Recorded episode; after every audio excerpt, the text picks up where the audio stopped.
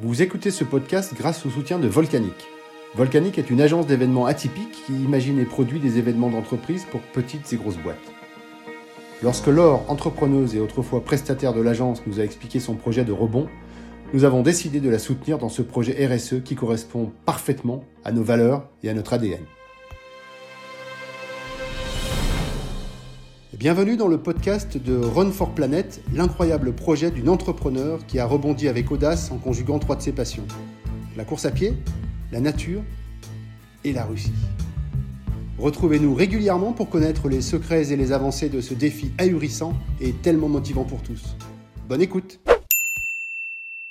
Bienvenue à tous, bienvenue dans ce dernier podcast 2020. Alors avant de basculer vers 2021, il était important, je pense, de tirer les leçons de cette extraordinaire année qui a été une source à la fois de création, d'énergie, de changement, de mobilisation, mais aussi bah, de déception, d'impuissance, d'échec. On a tous vécu ces, années, enfin cette année d'une manière très bizarre. En ce qui concerne Run for Planet, c'est que l'ultra runner Patrick partira pas en 2021, mais en 2022.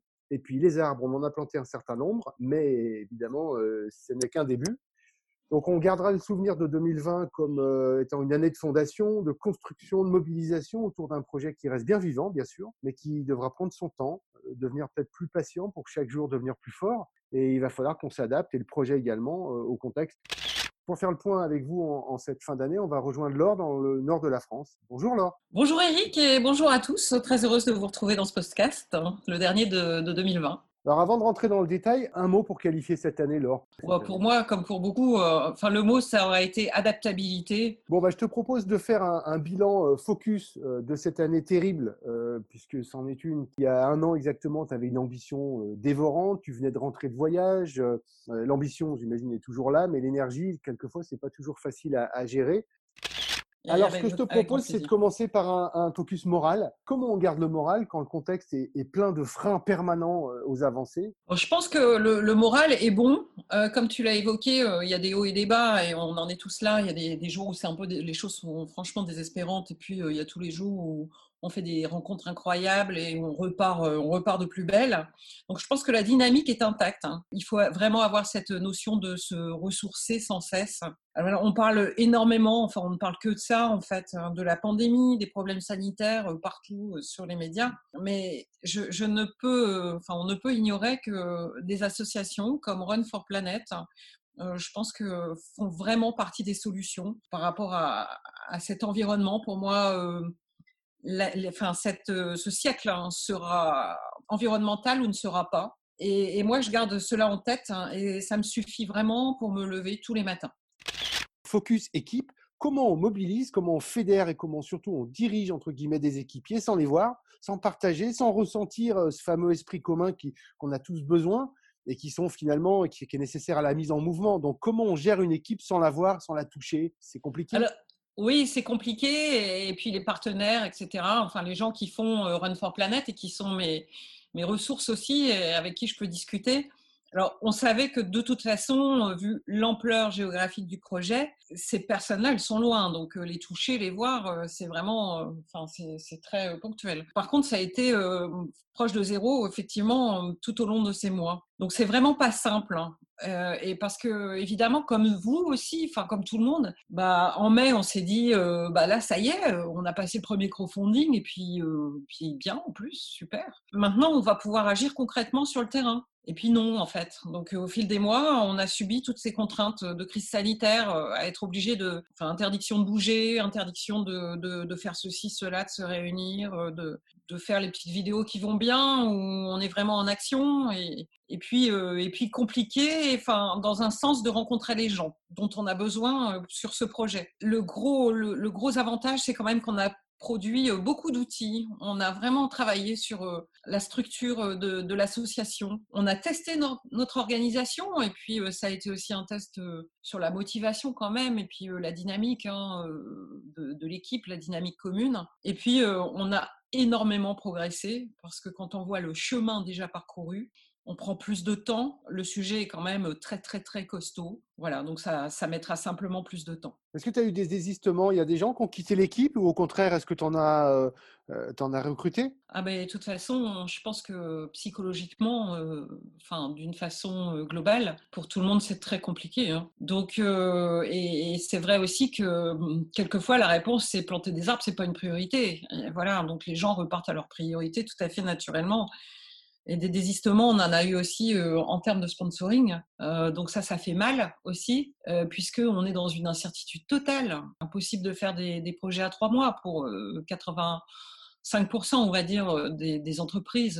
Donc c'est vraiment... De toute façon, c'est très compliqué de les aborder dans ces conditions-là. Donc euh, oui, oui, bien sûr, il y a eu euh, d'abord il y a, il y a des gens qui sont psychologiquement et physiquement euh, qui, qui, qui étaient pas bien, hein, qui étaient ils étaient moins actifs hein, sur le sur les projets. Il y en a qui ont été complètement surchargés aussi en termes de travail, donc difficile de nous donner des coups de main, même si c'était des coups de main ponctuels à la rédaction, à des choses comme ça. Voilà, donc enfin en fait on est on est dans une une vraie structure, une vraie société, quoi. quelque chose qui vit. Un autre focus sur lequel je voudrais euh, axer le podcast, c'est le focus sur la technologie. Est-ce que de ce mmh. fait-là, vous avez pu avancer sur des technologies qui sont nécessaires, par exemple, à la plantation ou à la graine des arbres, à la sélection des graines des arbres ou Est-ce que cette technologie aujourd'hui, vous l'avez un peu travaillée, un peu mise au point, ou elle est toujours en stand-by parce que malheureusement vous n'avez pas pu vous voir avec, euh, avec un certain nombre de chercheurs Alors on a pu, oui, les, les, personnes qui ont participé à toute cette partie-là qui est énorme et qui aujourd'hui est la partie euh, immergée de l'iceberg, hein, parce qu'on ne va pas planter euh, dans, dans, la forêt boréale, euh, enfin comme on plante dans le parc euh, que j'ai sous les yeux, le parc municipal de Saint-André-les-Villes. Bien sûr, on a, on a énormément avancé. D'abord, on a rencontré beaucoup de scientifiques. Ça a été des, des rencontres vraiment, vraiment intéressantes. Hein. Alors les scientifiques russes, ils parlent très vite, hein. donc j'ai eu le droit à des comptes rendus d'interprètes en fin de réunion parce que là, ça allait un peu vite pour moi avec un vocabulaire très, particulier. Il y a eu aussi des citoyens rencontrés, euh, qui c'est la magie un peu aussi des réseaux sociaux, ça permet de, soulever euh, des gens qui ont une expérience de, cette plantation et, d'une organisation particulière.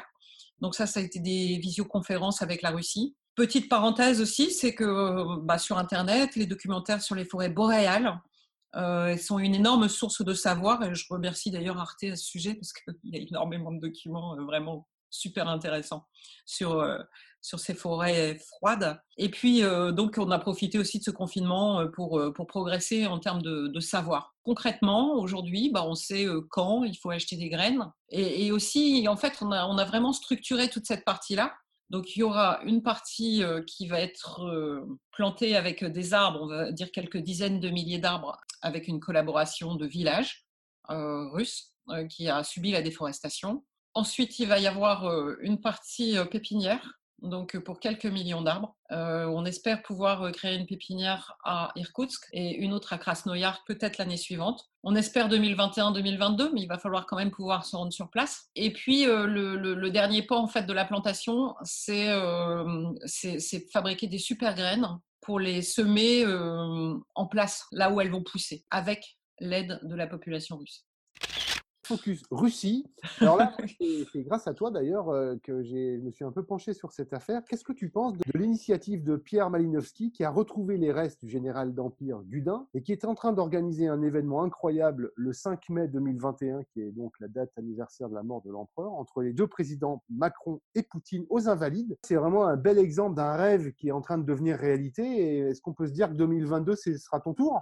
Moi, je trouve que voilà, c'est génial. Et là, j'en ai même des frissons, tu vois. Donc, euh, parce qu'en fait, euh, pour moi, ça symbolise une confiance mutuelle, en fait. Pour moi, c'est vraiment un projet qui fait grandir les deux pays et les relations entre les deux pays. Voilà, enfin, on a une histoire qui est quand même euh, commune, qui est plus ou moins chaotique. Mais en tout cas, il y a toujours eu cette, cette pôle, ce pôle, cette attirance, en tout cas, entre France et Russie. Alors oui, moi, j'espère vraiment que 2021 et 2022, ça sera notre tour.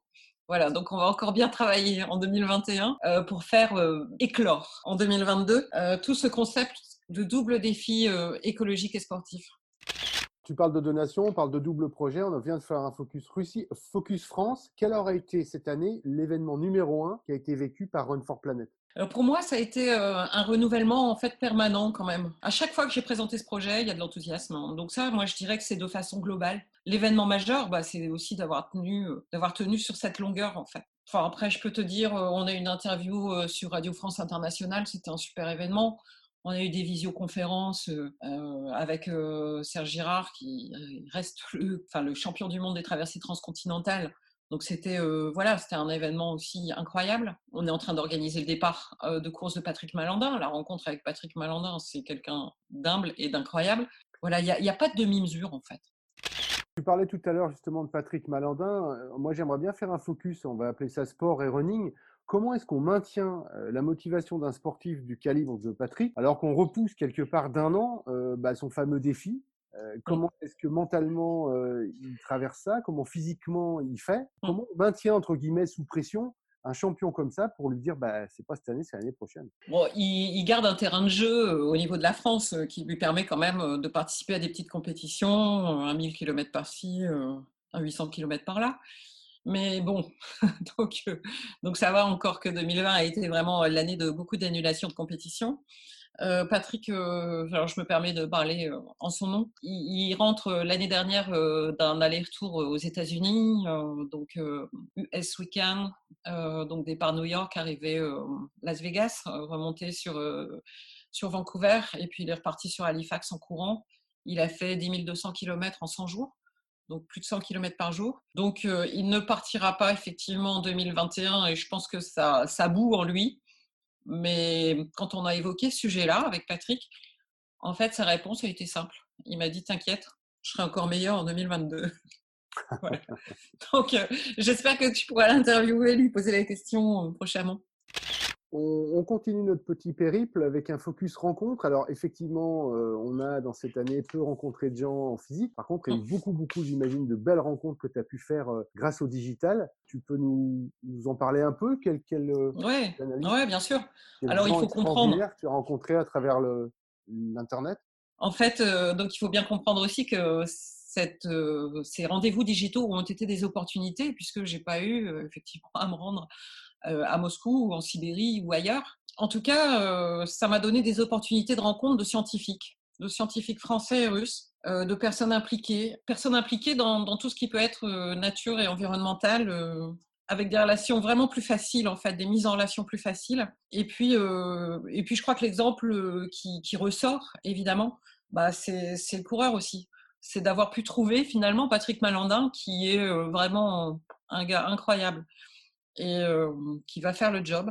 Donc voilà, ces rencontres digitales là, elles ont été, elles se seraient peut-être pas aussi bien passées, on aurait peut-être été plus vite oubliés aussi. Là, c'est des gens qu'on peut, à qui on peut donner des nouvelles, à qui je donne des nouvelles régulièrement et qui nous permettent, tant que faire se peut, parce que c'est quand même un problème de passer de 6 mois d'échéance à 18 mois, tant que faire se peut, de qui garde un peu notre, notre projet en tête. En tout cas, les officiels euh, ont, pris le temps aussi de nous recevoir. Donc, euh, les grandes universités, des grands scientifiques, et puis euh, des contacts plutôt écrits aussi avec les ministères de l'environnement et de l'écologie, des ressources naturelles sur le territoire russe et au niveau fédéral, au niveau de, tout le pays. Quand on est dans, acculé, je dirais, à ce nombre de choses avec la pandémie, on a mmh. un énorme poids aussi ou un énorme levier qui sont les réseaux sociaux. Donc moi, j'aimerais bien faire un focus là-dessus en disant, mais quel bilan euh, aujourd'hui pour tes réseaux sociaux à la fois en France et en Russie? Est-ce qu'il y a eu des avancées? Est-ce qu'il y a des regrets? Le bilan des réseaux sociaux, pour moi, en 2020, excellent sur la France. Moi, je suis très contente de la façon dont on a pu avancer. On peut se dire que peut-être euh, on a quelques centaines de followers à droite, à gauche. on a une bonne, une bonne visibilité quand même. Je préfère avoir 500 followers, 500, 500 personnes très impliquées sur le projet, enfin voilà, qui réagissent et qui sont complètement dans notre cible, plutôt que d'en avoir euh, enfin 30 ou 40 000 ou 50 000. au bout de 10 mois, euh, effectivement, on n'est pas sur ces performances-là. Donc voilà pour la France, on a réussi à mettre en place pas mal de relations, pas mal de choses sur les réseaux sociaux perso, enfin de type Facebook. En Russie, on n'est pas bon. Clairement, on n'est pas bon. donc, j'envoie une centaine de personnes tous les mercredis des informations sur l'avancée du projet. Voilà, on a du mal. nous, on est quand même en France aujourd'hui. Donc, on a plus de mal à les mobiliser. Ceci dit, on a notre petite chaîne YouTube avec le message qui passe à travers le continent, voilà, qui est une idée qui nous a pas, enfin qui nous coûte pas cher, puisqu'on peut pas aller faire les images. Ben, on, demande aux gens en fait quel message ils ont à faire passer sur Run for Planet. C'est quoi une forêt quand on habite Vladivostok, quand on habite Irkoutsk, Novosibirsk, ou quand on habite des forêts de Normandie ou, des forêts du sud de la France, ou, peut-être même, là, j'attends mon petit film de Montréal. Donc voilà, chacun a un message à passer. Et là, on a un impact qui est, très sympa parce qu'on est sur un petit outil qui est très accessible et qui progresse, qui explique bien qu'on est quand même, enfin, on est largement sur un projet citoyen on va mettre beaucoup plus le paquet. Donc, je pense que l'embauche d'un euh, social media euh, planner et en Russie, on va pas y couper quoi. Donc euh, il va falloir passer à des choses un peu plus intenses, beaucoup plus professionnelles que ce qu'on fait aujourd'hui. Alors en complément des réseaux sociaux, il y a un site internet aussi, mmh c'est runforplanet.org. Le site existe depuis plus d'un an. Tu as peut-être un, petit bilan à nous faire. Qu'est-ce qui manque? Qu'est-ce qui est bien? Qu'est-ce qui est vu par les gens? Et puis, bah, Alors, le... un petit problème aussi sur bah, sur le nom, puisqu'il y a des gens qui sont venus. Euh, je ne garderai que les bons souvenirs de 2020. Effectivement, euh, donc on a, un, on a un gros souci euh, avec un très gros groupe financier. Donc on, s'est rapproché d'un collectif et on, voilà, on fait partie des, des, personnes actives du collectif, hein, puisqu'on est beaucoup plus fort ensemble. Ce qui me permet aussi d'ailleurs de prendre des contacts avec des gens qui sont dans le même état d'esprit que moi à travers le monde, en Amazonie, en Inde, etc. Enfin un peu partout dans le monde. Voilà, on a un souci pour utiliser le mot planète, hein, puisqu'on a une chaîne de télé euh, avec un plus hein, qui nous dit qu'il euh, pourrait y avoir confusion entre Run for Planet, 15 Million Trees sur Siberia et leur nom. Donc euh, bon, on attend, on aura une réponse, on, aura, une réponse là-dessus début février. C'est l'INPI qui doit trancher. Donc en fait aujourd'hui, en tout cas, concernant le site internet, je pense qu'il est bien compris par tout le monde. Il est bien bien apprécié euh, qu'il soit en français, euh, russe, anglais. Donc on a un assez bon trafic euh, dessus. C'est vrai que ça nous donne, une, ça, ça, nous permet de partager une vision et de, partager l'avancée de, de, ce projet. Donc je pense qu'on est on est vraiment bon dans, dans ce qu'on a exprimé sur le site internet. Ce site est complété par un gros dossier complet de, de, sponsoring et qui se remplit en fait au fil des avancées de, de l'association. Donc voilà, au niveau des outils, je pense qu'on est quand même, euh, on, est vraiment équipé, quoi. On est super bien équipé, le site internet fonctionne très bien. On va poursuivre un peu sur les trois derniers euh, focus, qui sont des focus qui sont plus euh, entre mmh. guillemets destinés à toi personnellement. On va faire un focus qu'on est obligé quand même de passer parce qu'autrement on serait pas crédible. Un focus mmh. déception. Je sais que j'aime pas ce mot, toi non plus, mais quelle a été ta plus grosse déception finalement cette année et puis comment tu l'as surmontée? La plus grosse déception dans l'association, c'est c'est la Russie qui stagne c'est Moscou qui stagne quand même. Enfin, on a des autorités administratives qui sont absolument pas disponibles. Voilà, donc euh, aujourd'hui, euh, c'est euh, très très compliqué de mener la barque à distance et dans ces conditions-là à Moscou. Ça très très clairement. Il y, avait beaucoup de très belles pistes hein, qui ne se sont aujourd'hui pas concrétisées, mais bon voilà. Hein. Enfin, on s'est redonné 12 mois de plus. Maintenant, on va être positif. Le focus fierté. le, focus fierté, c'est que je ne suis pas dans mon pays quand je, je, monte cette, cette opération-là et qu'on a tout le temps un superbe accueil de la Russie. Voilà. Et le projet, alors ça, c'est globalement, euh, à chaque fois aussi que j'ai ces contacts avec euh, nos cibles, avec euh, nos, enfin, les, gens qui, qui à qui j'explique le projet ou qu'ils découvrent, c'est en fait de voir le, la mayonnaise, le projet prendre parce que au départ c'était quand même euh, toute une série de pièces de puzzle qu'il fallait assembler. Et aujourd'hui en fait ça marche quoi. Il y a un intérêt qui monte hein. il y a vraiment cette interconnexion. Et Patrick joue complètement le jeu. Et maintenant les gens comprennent qu'il peut y avoir cette interconnexion entre le défi sportif et écologique. Voilà, Patrick devient vraiment notre témoin en fait de l'état environnemental euh, de, de, notre hémisphère. Et ça, euh, ça, je dois dire que je suis, enfin voilà, je suis, je suis fière aussi de la de la confiance euh, que, nous accorde la Russie euh, de ce point de vue aussi. Dernier focus, on arrive au 12e, et puis après je te laisse tranquille parce que tu as plein de choses à faire avant la fin de 2021. Focus priorité. quelle est ta priorité numéro un pour Run for Planet en 2021 Alors bien entendu, c'est de continuer à raccrocher ces wagons, c'est de continuer à garder cette dynamique, euh, de la maintenir. Mais enfin là, on peut la mettre un petit peu en, au frais hein, pour, pour l'hiver. Euh, on continue à travailler un petit peu en, en sous pour pouvoir éclore euh, quand ce sera nécessaire au printemps et cet été. Évidemment, ma priorité numéro un pour 2021, c'est la réussite globale du projet. Alors, on va l'axer beaucoup plus. Maintenant, on va passer quand même euh, une vitesse euh, qui, est la vitesse du financement. Et ça, dès les premiers jours de janvier. Donc, euh, il est vraiment temps de déployer nos outils hein, et nos contacts hein, dans les entreprises. Puis, on va remonter à un crowdfunding, en fait, qui va s'adresser aux Russes parce qu'on l'a pas fait cette année. Voilà, donc, c'est vraiment pouvoir mettre sur les rails le projet maintenant qu'on a, on a vérifié quand même enfin, combien ça coûtait, toutes les informations, ce qui est réalisable, ce qui ne l'est pas. On va certainement, enfin, on va mettre la barre, je pense, à quelques millions de graines et quelques millions d'arbres à mettre en culture l'année prochaine. Je l'ai un peu évoqué. Si on pouvait faire ce test grandeur nature, d'aller mettre des super graines, donc on aura préparé un million de graines euh, sur un terrain et voir un peu comment tout ça se comporte vraiment dans l'environnement, dans la, dans la nature euh, et pouvoir aller poser un million de graines en septembre, ça serait vraiment une belle réussite aussi pour 2021.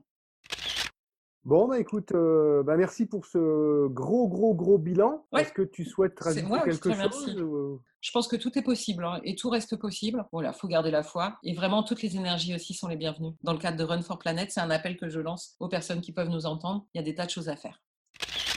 Merci beaucoup, Laure. Bonne fête de fin d'année. Et puis, bah, à toi aussi, Eric. À l'année prochaine. Paka paka. Paka paka. et voilà, c'est fini. C'est fini pour cette fois, mais n'hésitez pas à approfondir votre connaissance sur cet incroyable projet en parcourant le site runforplanet.org. N'oubliez pas non plus d'en parler autour de vous, de partager, de contribuer, de soutenir cette aventure entrepreneuriale, sociale et végétale à la fois. Merci de votre écoute et à très vite.